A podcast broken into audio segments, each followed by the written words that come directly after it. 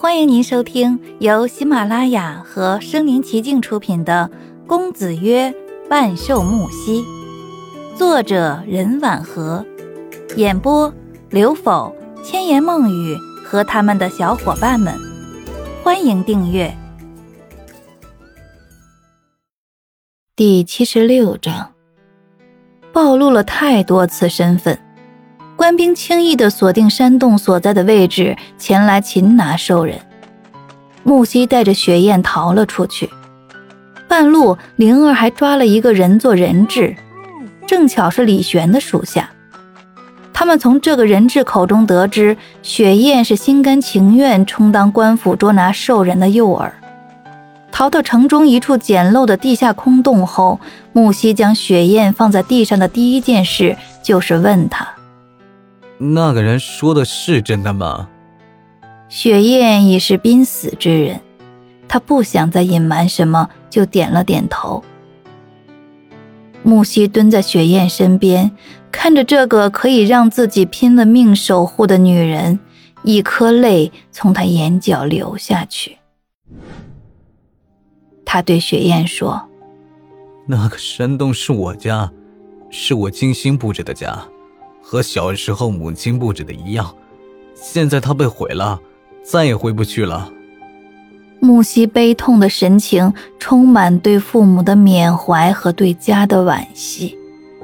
他是个令人闻风丧胆的兽人，粗鲁、野蛮，生吃血肉，残忍霸道，令人闻风丧胆。可他也是父母生养的孩子，也有快乐幸福的童年，也有柔情的灵魂和那如雕刻在脑海中丰碑般温暖的记忆。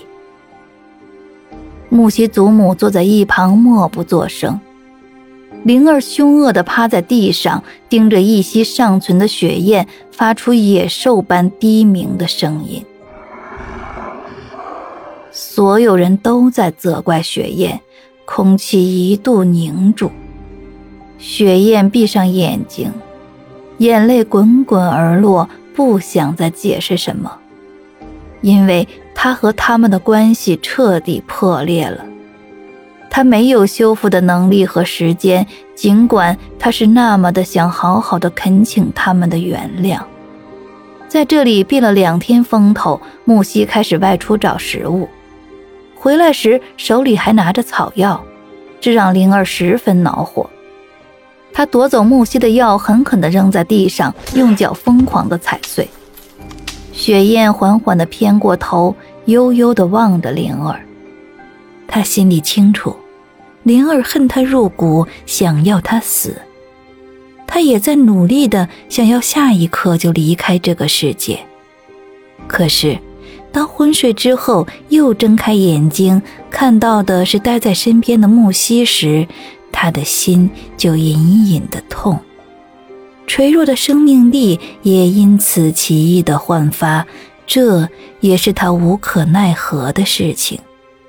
木西一把推开灵儿，将地上的草药又一点点的捡起来，放在水中洗干净，用火煎熬，喂给雪雁喝。雪雁闭口不喝，木西威胁道：“如果你不想活下去，我就让你全家为你陪葬。”雪雁躺在木西怀里，看着他严厉而又漆黑的眼睛。他虽然一点都不怕他，却听话的张开口，因为趁还有口气儿，他不想再辜负木西的一片苦心。怕灵儿伤害雪雁，木西在外出时会带上灵儿。地下洞中就只剩下木西祖母和雪雁两个人。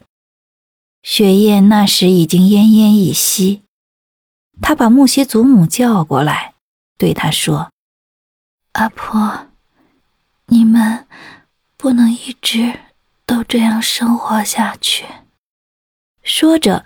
他从脖子中取下一个吊坠，放在木西祖母手中，虚弱地说道：“这是我满月的时候，家父送给我的玉，我从小都戴在身上。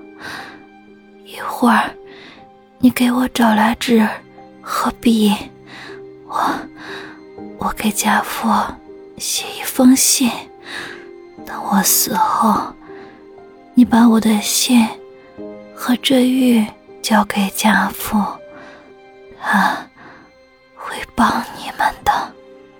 木西的祖母用不太清楚的言语说道：“孩子，我送你回家去，你的家父会给你找最好的大夫。”雪雁绝望的摇摇头：“ 我的病是治不好的，我也不想回去，让家父看到我这个样子，不仅他会心疼。”连我都会难受。木西祖母叹了口气，抚摸着雪雁滚烫的额头，觉得她命不久矣，却还在苦苦撑着，是要给木西他们寻一条出路。这是很让人感动的事情。木西和灵儿回来时，祖母已经把信物和信悄悄地收起来了，她没有告诉任何人。是因为他已经答应了雪雁，等他死了再说。木西照常为雪雁喝药，抱有莫大的期望，是因为他天真的以为他还会好起来，他还会娶她为妻。雪雁也在努力的喝药，尽管药水会从嘴角无情的流出来，他没有停止接受木西满怀希望的爱。大家都在奋力的活着。可灵儿却像个局外人，冷漠地看着这一切，就像一头猎豹。